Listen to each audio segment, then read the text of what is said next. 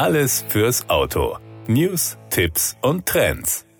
Der neue Opel Combo kommt. Er fährt auf den ersten Blick erkennbar und damit unverwechselbar mit einer neu gestalteten Front samt charakteristischem Markengesicht Opel Wiser vor. Der Wiser erstreckt sich nahtlos über die gesamte Fahrzeugfront und integriert den Opel Blitz in der Mitte sowie die Scheinwerfer an den Seiten. Zusätzlich zu allen bewährten Qualitäten der Vorgängerversion erhält der neue Combo die Fahrstrecke erstmals mit IntelliLux LED Matrixlicht. Damit bringt der kompakte Transporter die hochmoderne adaptive Lichttechnologie als erster in dieses Marktsegment. Der neue Combo ist damit nicht nur das erste leichte Nutzfahrzeug von Opel, das mit dem adaptiven, blendfreien IntelliLux LED Matrixlicht ausgestattet ist, sondern er ist der erste seiner Klasse überhaupt mit dieser Lichttechnologie. Insgesamt 14 LED-Elemente, sieben auf jeder Seite, sorgen dafür, dass die Straße bei Dunkelheit optimal und ohne Blendeffekt ausgeleuchtet wird. Mit dem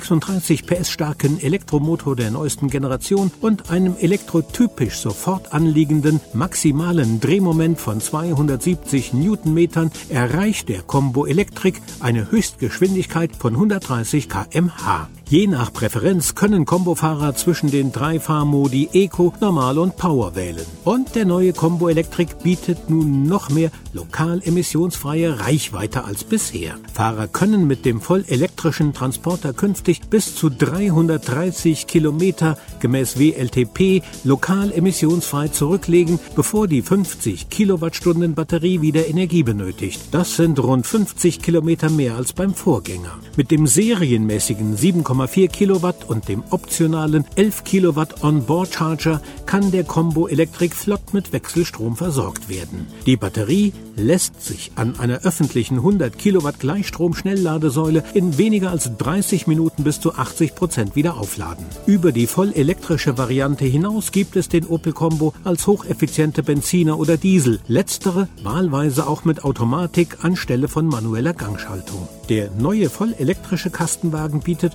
ebenso wie die Verbrennervarianten weiterhin bis zu 4,4 Kubikmeter vorbildliches Ladevolumen. Klassenspitze sind auch Zuladungswerte bis zu 780 Kilogramm und eine Anhängerlast von bis zu 750 Kilogramm.